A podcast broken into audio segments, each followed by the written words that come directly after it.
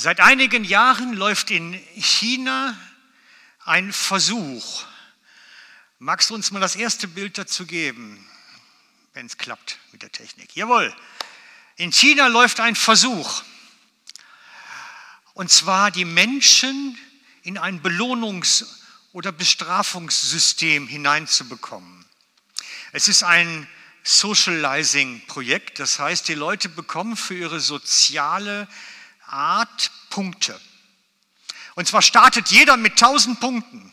Jeder. Das läuft nicht in ganz China, sie machen es im Moment noch projektartig in bestimmten Regionen. Jeder Mensch bekommt 1000 Punkte und je nachdem, wie er sich dann benimmt, verhält, lebt, bekommt er dazu Punkte oder kriegt sie abgezogen.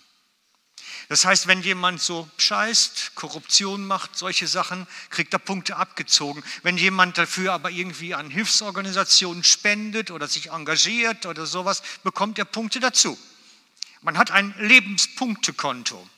Das ist jetzt kein Witz, Freunde, das ist ernst. Um das Ganze zu kontrollieren oder irgendwie zu organisieren, ähm, macht man das digital mit Kameras. Es sind überall Kameras dort aufgehängt und der Mensch wird praktisch gefilmt über Gesichtserkennung, Körpermerkmale, gefilmt und wird darüber beurteilt. Das ist der totale Verlust von Privatsphäre, weil das geht bis ins Privateste hinein. Das gab es früher schon mal in Deutschland. Zu Zeiten der DDR wurde das Volk auch komplett überwacht. Aber da war das ein Spitzelsystem. Das heißt, die Leute wurden bespitzelt und dann wurden Akten angelegt, mit Schreibmaschine geschrieben. Heute ist das viel einfacher. Die, die Chinesen haben sich gedacht, das ist eine coole Geschichte. Wir können wirklich über ein Volk herrschen, indem wir sie digital überwachen. Die vollkommene digitale Überwachung. Und am Ende kommt ein Punktesystem dabei raus. Und je nachdem, wie deine Punktelage ist, kriegst du die Autos billiger vielleicht auch oder kannst Vergünstigungen bekommen oder einen besseren Urlaubsort. Also man kann für gute Punkte wirklich auch was haben. Das hat Vorteile dann auch. Der Ursprungsgedanke davon mag sogar noch relativ gut gewesen sein. Denn der Ursprungsgedanke war eigentlich, wir haben so viel Korruption und müssen das irgendwie eindämmen, dass man weiß, mit wem kann man eigentlich sicher Geschäfte machen überhaupt. Damit ist das Ganze gestartet und dann ist es irgendwie ausgeufert, komplett. Und manche Menschen denken, bei Gott ist das ähnlich. Der hat auch so ein himmlisches Punktesystem. Und die Engel sitzen im Himmel und beobachten uns und notieren sich dann alles. Guck, da sitzt einer und beobachtet jetzt, ne? der beobachtet jetzt nur dich. Von morgens bis abends und dann sitzt da vielleicht noch ein zweiter auf der nächsten Wolke und schreibt dann dicke Bücher darüber. Und am Ende des Lebens kriegst du dann mitgeteilt Punktestand. Plus, minus.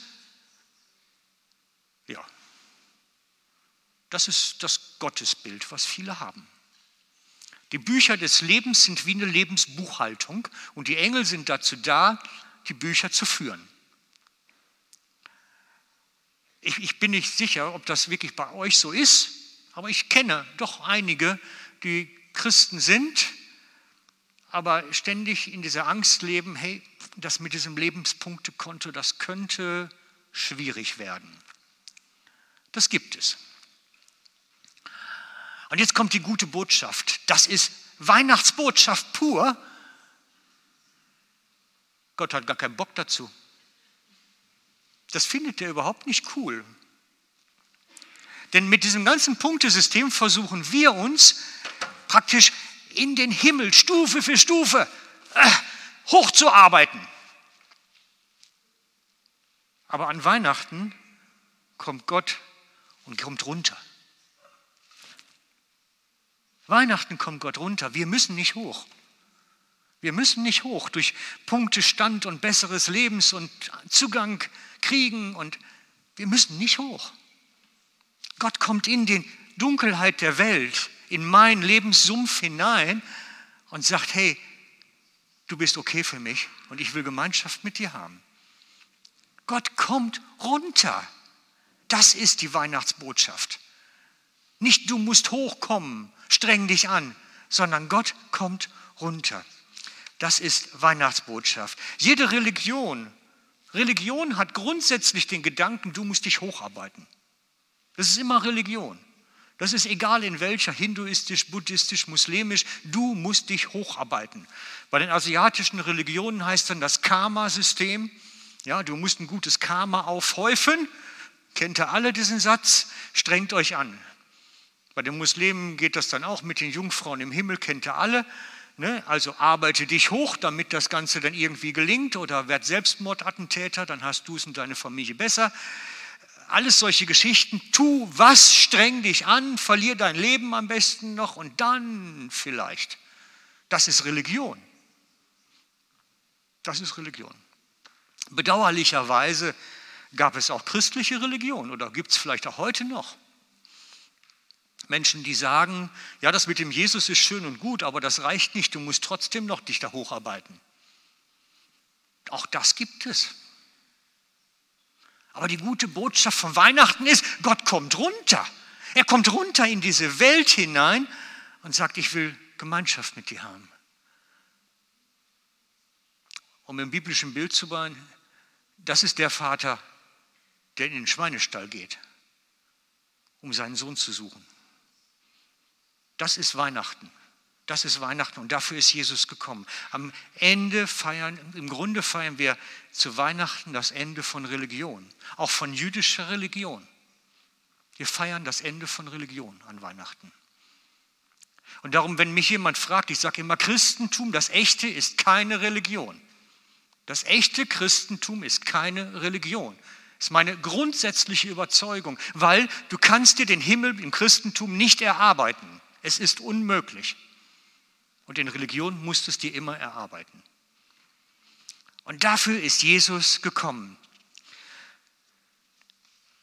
Weihnachten ist nicht das Fest für eine elitäre religiöse Elite, die mindestens 2000 Punkte auf ihrem Konto haben. Und darum können religiöse Menschen, also so gesetzlich religiöse Menschen mit Jesus nichts anfangen. Jesus ist gekommen.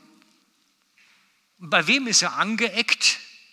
Bei all denen, die schon 6000 Punkte auf ihrem Himmelskonto hatten, die sich die, den Himmel schon erarbeitet hatten, bei denen ist er angeeckt. Die glaubten, sie haben den Zutritt schon. Da ist er angestoßen, weil er war zu billig. Er war zu billig. Er hat ihnen den, den Himmel gratis gegeben, aus Gnade. Und das war nicht jüdische Religion. Jüdische Religion ist, ich muss in den Himmel und muss mir erarbeiten. Und er ist angeeckt bei denen, die schon bereits 6000 Punkte auf dem Konto haben, weil die werden ja vergebens erarbeitet worden dann. Und da ist er angestoßen natürlich, zwangsläufig. Und so ist Jesus immer mit Religion angestoßen. Und das ist bis heute so. Jesus stößt bei Religion an. Wenn ich Jesus bringe, stoße ich bei Menschen, die in Religion sind, an.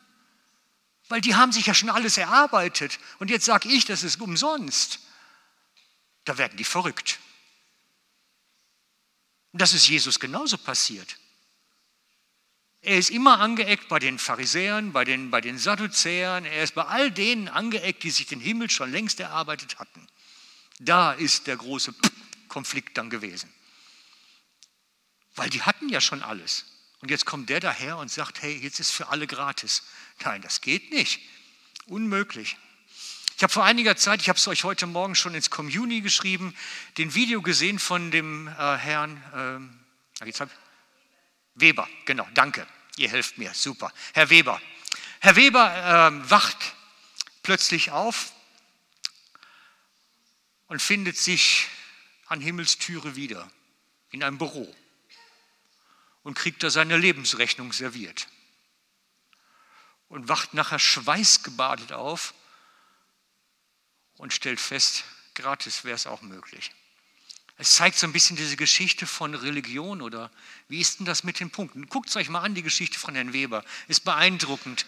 Wir haben es damals mal auf der Straße als CDs verschenkt. Ich glaube, es hat sich keiner angeguckt. Aber wir haben es versucht. Wir haben es versucht. Und darum, Weihnachten ist nicht das Fest, wo du noch eine Stufe hochgehen musst, wo du dich noch mal mehr anstrengen musst, um jetzt irgendwie, muss alle Gebräuche einhalten, vielleicht alle gute Werke tun noch. Nein, komm runter. Komm runter von deiner Leiter, denn Jesus kommt auch runter. Ich habe manchmal das Gefühl, manche Christen, die rennen die Leiter hoch und Jesus kommt auf der anderen Seite runter und die begegnen sich zwischendrin mal, aber dann ist weg. Aber das ist die Geschichte. Jesus kommt runter. Gott kommt runter in die Menschheit, zur Menschheitsgeschichte und sagt denen, versuch nicht mehr die Leiter hochzugehen. Versuch's nicht länger. Religion versucht dich immer die Leiter hochzubringen. Nur Jesus sagt, komm runter. Und da gibt es eine tolle biblische Geschichte zu, die wir uns jetzt angucken auch. Das ist die Geschichte vom Zachäus. Dem sagt er nämlich, komm runter. Da taucht der Satz wirklich auf. Also, wir gucken uns die Geschichte vom Zachäus mal an, nehmen den ersten drei Verse. Und er, Jesus, ging nach Jericho hinein, zog hindurch und siehe, da war ein Mann mit Namen Zachäus. Der war ein Oberer der Zöllner und war reich und er begehrte, Jesus zu sehen, wer er wäre und konnte es nicht wegen der Menge, denn er war klein von Gestalt. Machen wir mal gerade einen Stopp. Wenn damals jemand klein von Gestalt war, war er wirklich klein. Also die Menschen, ich, ich weiß noch, ich bin mal in so, einem, in so einem Heimatmuseum gewesen und da hatten sie so Betten aus dem Mittelalter ausgestellt. Und die Betten waren sehr kurz. Und dann sagten die, ja, die Menschen waren wirklich 1,50 bis 1,60 groß. Älter, äh, größer waren sie nicht. Und das ist jetzt nochmal 1000 Jahre vorher. Also ich behaupte mal, ein normaler Mensch war damals zwischen 1,40 bis 1,60, grob geschätzt. Normaler Mensch. Und wenn der klein war, dann war er wirklich klein. In unserem Denken, der war wirklich klein. Und ihr wisst, wie das ist mit den Kleinen in der Schule. Könnt ihr euch erinnern?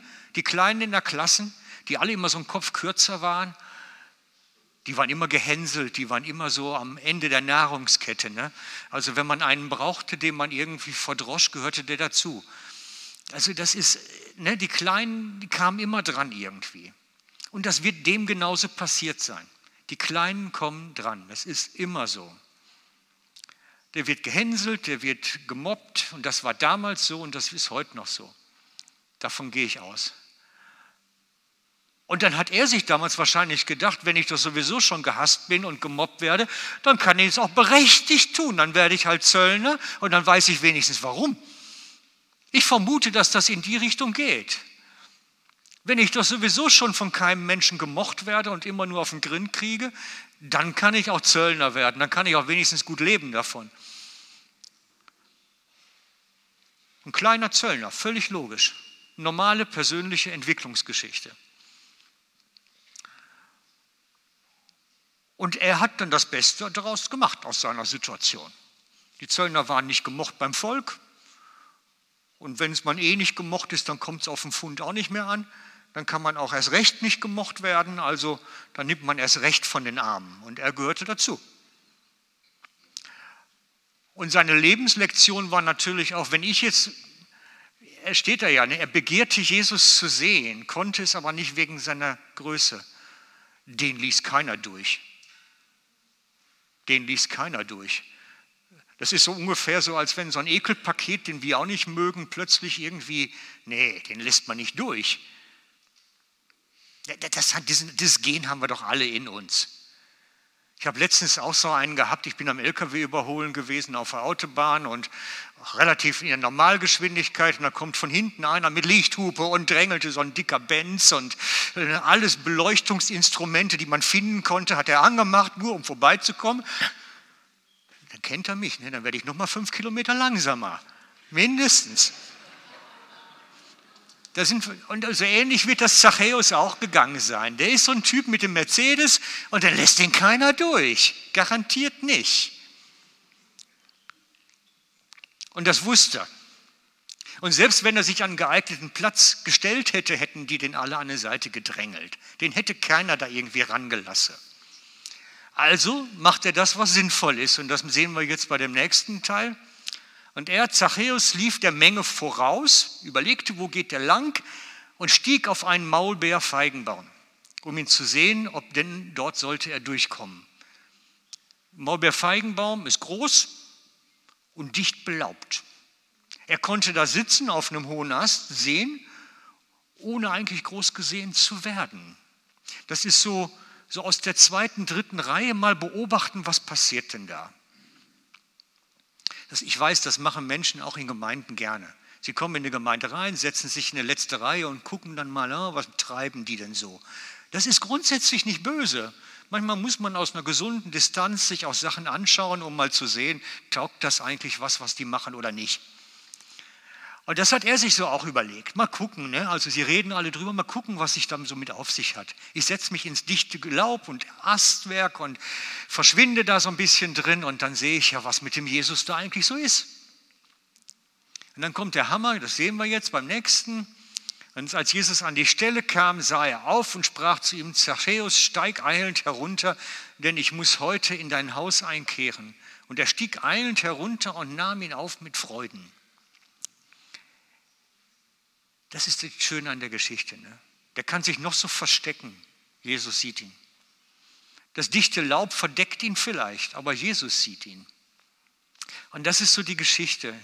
Wir können uns ruhig versuchen zu verstecken und so aus einer sicheren Distanz das anzuschauen, mal alles. Hm. Jesus sieht uns. Immer. Wie hieß die Jahreslosung?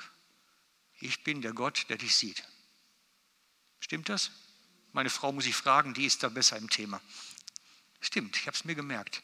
Ich bin der Gott, der dich sieht. Wir können uns noch so verstecken.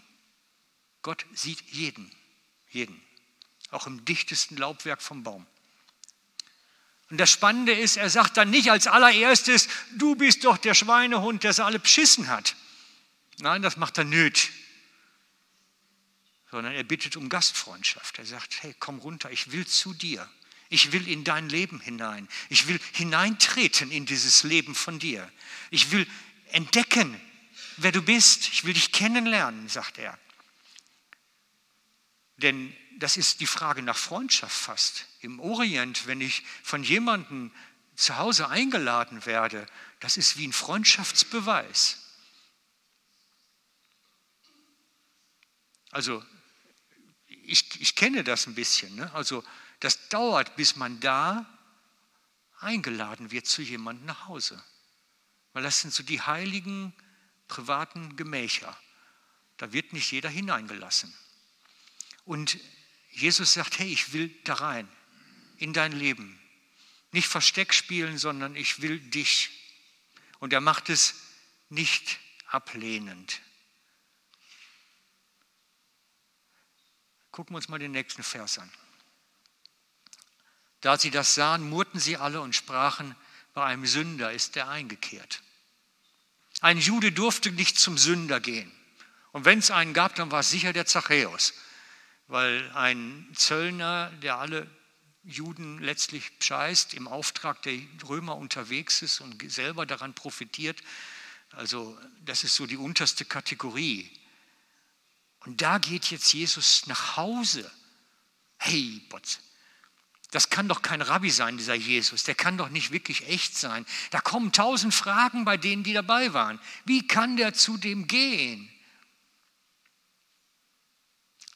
Aber er, das ist der Gott, der in unser Haus kommt, der in unser Dreck kommt, der in unsere Geschichte hineinkommt, der uns sieht und sich da nicht dran stört, dass da vielleicht unaufgeräumt ist. Der nicht dran stört, dass da die Sachen rumliegen im Wohnzimmer oder das Küchengeschirr noch steht. Weißt, wisst ihr, wenn wir Besuch bekommen, dann räumt man vorher zu Hause auf. Man guckt zumindest mal drüber ein bisschen. So ist das Geschirr noch vom Küchentisch vielleicht weg und äh, solche Sachen. Man, man, man hat das zu Hause ein bisschen auch vorzeigbar. Der war nicht vorbereitet. Jesus kommt in sein Haus hinein und da war nichts vorbereitet. Da stand wahrscheinlich das Frühstücksgeschirr auch noch auf dem Tisch. Na, vielleicht auch nicht. Aber grundsätzlich er war nicht parat. Und das ist, finde ich, so bemerkenswert bei der Geschichte. Gott kommt zu dir, obwohl du gar nicht parat bist. Der fragt nicht, bist du jetzt bereit? Darf ich jetzt reintreten? Nee, er sagt, ich möchte rein und eigentlich ist es mir egal, wie es da aussieht bei dir. Und das bei unserem Leben auch. Wenn er in unser Leben tritt, dann sind wir nicht aufgeräumt. Dann sind wir nicht okay. Dann sind wir nicht vorzeigbar. Aber er stört sich nicht dran, er kommt rein. Er kommt rein in unseren Saustall und setzt sich hin und sagt, komm, lass uns Zeit verbringen. Denn das ist eigentlich die nächste Geschichte, die da drin ist. Machst du das nächste nochmal? Zachäus aber trat herzu und sprach zu seinem Herrn, siehe Herr, die Hälfte von meinem Besitz gebe ich den Armen und wenn ich jemanden betrogen habe, so gebe ich es ihm vierfach zurück. Dieser Besuch löst etwas aus. Das ist genau das, was ich feststelle immer. Wenn Jesus in das Leben von jemandem tritt, löst es etwas aus. Ohne dass Jesus sagt und das verlangt oder dazu auffordert. Jesus hat in keiner Silbe ihn irgendwie aufgefordert, die Sachen wieder in Ordnung zu bringen, sein Leben aufzuräumen. Er hat ihn nicht aufgefordert, irgendwie die Schuld zu beseitigen. Er hat gesagt einfach, ich komme. Er war da. Es ist nichts davon geschrieben, nichts. Und das ist die große Erkenntnis, die ich habe oder die auch andere schon hatten. Wenn Jesus in das Leben von einem Menschen tritt, besteht das Bedürfnis in einem aufzuräumen, Dinge in Ordnung zu bringen, vorzeigbar werden. Das muss er nicht mal sagen. Er macht. Das ist die Veränderung. Man nennt es die Paradoxie bei der Bekehrung. Also es passiert in dem, wo Jesus zu Besuch kommt, automatisch das Verlangen, vorzeigbar zu werden. Komm, lass uns gerade mal schnell die Küche aufräumen, mal das Wohnzimmer gerade noch ein bisschen. So ähnlich geht es dann einem auch, wenn Jesus kommt und man sagt sich, ah, da sollte er besser nicht hinschauen und da nicht hinschauen. Stellt es euch vor wie ein Haus des Lebens. Ja, und wenn bei euch Besuch klingelt an der Haustür, dann kommen die zuerst mal in den Flur, bei den meisten. Bei manchen auch ins Wohnzimmer, aber bei den meisten in den Flur. Und der ist ja meist noch so halbwegs in Ordnung. Selbst die Kinder sind angehalten, die Schuhe richtig hinzustellen und die Jacken aufzuhängen. Der ist ja meist noch so halbwegs vorzeigbar. Aber wenn Jesus dann hineinkommt in das Haus, ja, dann kommt er in die Stube. Und die Stube ist ja meist auch noch vom Abend vorher aufgeräumt halbwegs. Aber wo, dann gibt es ja Räume, da sollte er besser nicht reinkommen. Ne? Also wer geht schon mit Jesus in den Keller als allererstes, wo die Leichen liegen? Oder auf dem Dachboden, wo die Altlasten alle sind? Also man kann da schon mal sich überlegen, ne? also in welche Räume meines Lebens sollte er besser nicht reinschauen. Wenn man mal sein eigenes Leben als Lebensgebäude nimmt. Keller, habe ich Leichen im Keller, ne? das ist so dieser übliche Spruch, Dachboden für Altlasten und, und, und. Wo sollte Jesus besser nicht reinschauen? Aber bei Zachäus sehen wir an der Geschichte, Jesus kommt und verlangt nicht, sondern er ist einfach da. Und dieses Dasein bringt den anderen dazu, dass er sagt, hey, ich sollte vielleicht mal vorzeigbar werden. Es sollte doch vielleicht mal möglich sein, mit Jesus auch in den Keller zu gehen oder auf den Dachboden oder wo auch immer hin. Und das ist die schöne Geschichte dran. Ich finde das so barmherzig, gnädig, dass Jesus nicht zum Zachäus kommt mit Vorwürfen und ihm so wie so ein Spiegel der Schuld vorhält, sondern dass er hingeht und durch seine Präsenz ihn schon dazu verleitet, seine Dinge in Ordnung zu bringen, durch die Präsenz. Und das ist das, was wir auch immer wieder beobachten können. Wenn Jesus in das Leben von jemandem neu hineintritt, ist das eine Reaktion darauf. Ich möchte ein Leben führen, dass er da drin sich wohlfühlt.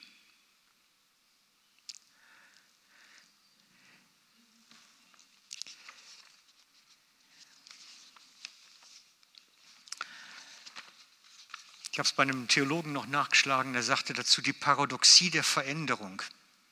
Die Veränderung kommt, weil Jesus gekommen ist. Deswegen kommt Veränderung. Nicht, weil er was sich vornimmt, so nach dem Motto, komm bitte morgen wieder, dann habe ich es aufgeräumt, sondern er kommt und dann beginnt der Prozess. Und das ist das, was wir hier alles auch von uns kennen eigentlich. Zachäus hat Zeit seines Lebens wahrscheinlich gedacht, ich müsste ein anderer sein. Ich müsste nur ein bisschen größer sein, ich müsste vielleicht einen anderen Charakter haben und dann würde es ja gehen.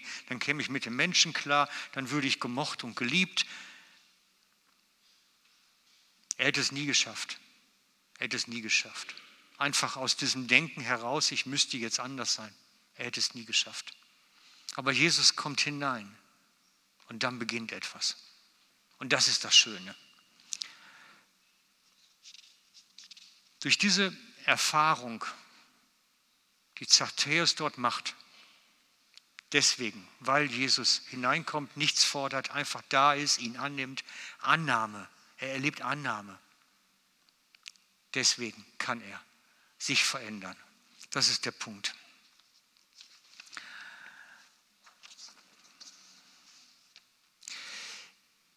Nehmen wir mal den nächsten Vers. Jesus aber sprach zu ihm, heute ist diesem Hause Heil widerfahren, denn auch er ist ein Sohn Abrahams. Denn der Menschensohn ist gekommen, zu suchen und selig zu machen, was verloren ist. Die spannendste Aussage an dem Vers ist, dem Haus ist Heil widerfahren. Das Haus damals war die Gemeinschaft der Menschen, die dort außen eingingen, die Gemeinschaft der Menschen, die Zachäus, zu Zachäus gehörten. Das ist sein Personal. Der hatte mit Sicherheit äh, Frauen zum Kochen und zum Putzen und zum Aufräumen und Leute, die für ihn die, Zoll, die, die ähm, Zölle eintrieben und, und, und. Er hatte Angestellte. Das war ein kleiner eigener Eukos, den der hatte. Und er, diesem Haus ist Heil widerfahren. Das heißt, die waren plötzlich alle damit drin irgendwie. Das heißt, weil Zachäus jetzt diese Veränderung erlebt hat, weil Jesus da hineingekommen ist, deswegen haben die anderen plötzlich auch andere Lebensumstände. Plötzlich haben sie den Anteil an diesem Heil. Zachäus ändert sich ja nicht nur gegenüber denen, die er jetzt beschissen hat, sagen wir ruhig, ändert er sich, sondern er ändert sich ja gegenüber allen. Er hat ja ein verändertes Wesen. Und dieses veränderte Wesen kommt auf alle, die jetzt irgendwie mit ihm zusammen sind. Das Heil ist dann für alle. Und das ist die schöne Geschichte, dass Jesus das erkennt und sagt, diesem ganzen Haus, allen, ist jetzt Heil widerfahren. Es wird was heile. Es kommt was in Ordnung. Und am Ende der Menschensohn ist gekommen, zu suchen und selig zu machen, was verloren ist. Wer ist alles verloren? Kennen wir Menschen, die verloren sind? Worum geht es bei Verlorensein? Verloren sind die Menschen, die mit Gott nicht unterwegs sind die Gott ablehnen, die sagen, gibt's nicht. Oder alles verrückte Spinner, diese religiösen. Verloren sind sogar die, die sagen, Jesus brauche ich nicht. Und wir kennen alle Menschen, die verloren sind. Die sagen, Jesus brauche ich nicht. Lass mich mit dem ganzen religiösen Zeugs in Ruhe. Wir haben gerade letzte Woche noch, oder diese Woche noch ein Gespräch gehabt mit jemandem, der so richtig so letztens eine Ableihung gekriegt hat aus der Familie. So, wie kannst du dieses ganze Zeugs glauben? Und so richtig die ganze Ladung. Es gibt Menschen, die sind fast schon aggressiv gegen Jesus, sobald sie es hören. Die sind verloren. Und das ist unsere Last auf dem Herzen, die wir haben. Das ist die Last, die wir spüren, auch wenn wir mit solchen Menschen unterwegs sind. Wir fühlen ja, wo sie stehen, wir spüren es und sie haben, wir haben Mitleid und möchten sie am liebsten einfach nehmen und sagen, komm jetzt. Geht aber nicht so. Und für mich ist so wichtig geworden, ich hatte es schon, schon im Video auch erklärt, so dieses, ihr habt nicht, weil ihr nicht betet. Oder man könnte es auch anders formulieren, es passiert nichts, weil er nicht betet. Es, wir brauchen wie eine neue Gebetsleidenschaft auch für diese Menschen. Wir brauchen eine Leidenschaft in unserem Herzen. Leidenschaft schafft Leiden. Woher kommt das Wort wohl? Es ist in uns ein Leiden, wenn wir sie sehen und wir stehen mit diesem Leiden vor Gott und sagen, tu was jetzt. Wir brauchen deine Hilfe. Wir können es nicht machen. Wir brauchen eine Leidenschaft für diese Menschen vor Gott zu stehen und zu wirken und zu machen. Und ich möchte das jetzt mit euch praktisch machen. Haha, praktisch, so praktisch wie es geht. Ne? Wir machen das jetzt zusammen. Du weißt bestimmt jemanden, den das betrifft, um den du Leidenschaft hast. Arbeitskollegen, Verwandte, Kinder, Eltern. Du hast mit Sicherheit Menschen auf deinem Herzen, wo du sagst, hey, der kennt Jesus nicht und der ist schon fast aggressiv, wenn ich den Namen überhaupt erwähne. Das ist dann deine Leidenschaft. Und ich habe euch in den Ferien im, im, im, in Italien ein Lied beigebracht. Da geht es darum, den Namen Jesus über solchen Leuten auszusprechen. Das ist ein musikalisches Gebet. Wir beten gemeinsam mit diesem Lied für diese Menschen. Beim nächsten Lied brauche ich mal die erste Strophe vielleicht, machen wir mal. Geht das gerade so eben? Da kann ich euch dran, dran zeigen, worum es geht. I, I, want, I just want to speak the name of Jesus. Ich möchte den Namen Jesus über etwas aussprechen. Und zwar steht dann zweite Zeile, over every heart and every mind, über jedes Herz und jeden Verstand. Und dann singen wir das, diesen Vers, ich spreche diesen Namen Jesus über einer Person. Stellt euch diese Person innerlich vor. Stellt euch diese Person innerlich vor. Und dann sprechen wir gemeinsam den Namen Jesus über dieser Person. Wir praktizieren das praktisch. Wir sprechen den Namen Jesus über dieser Person.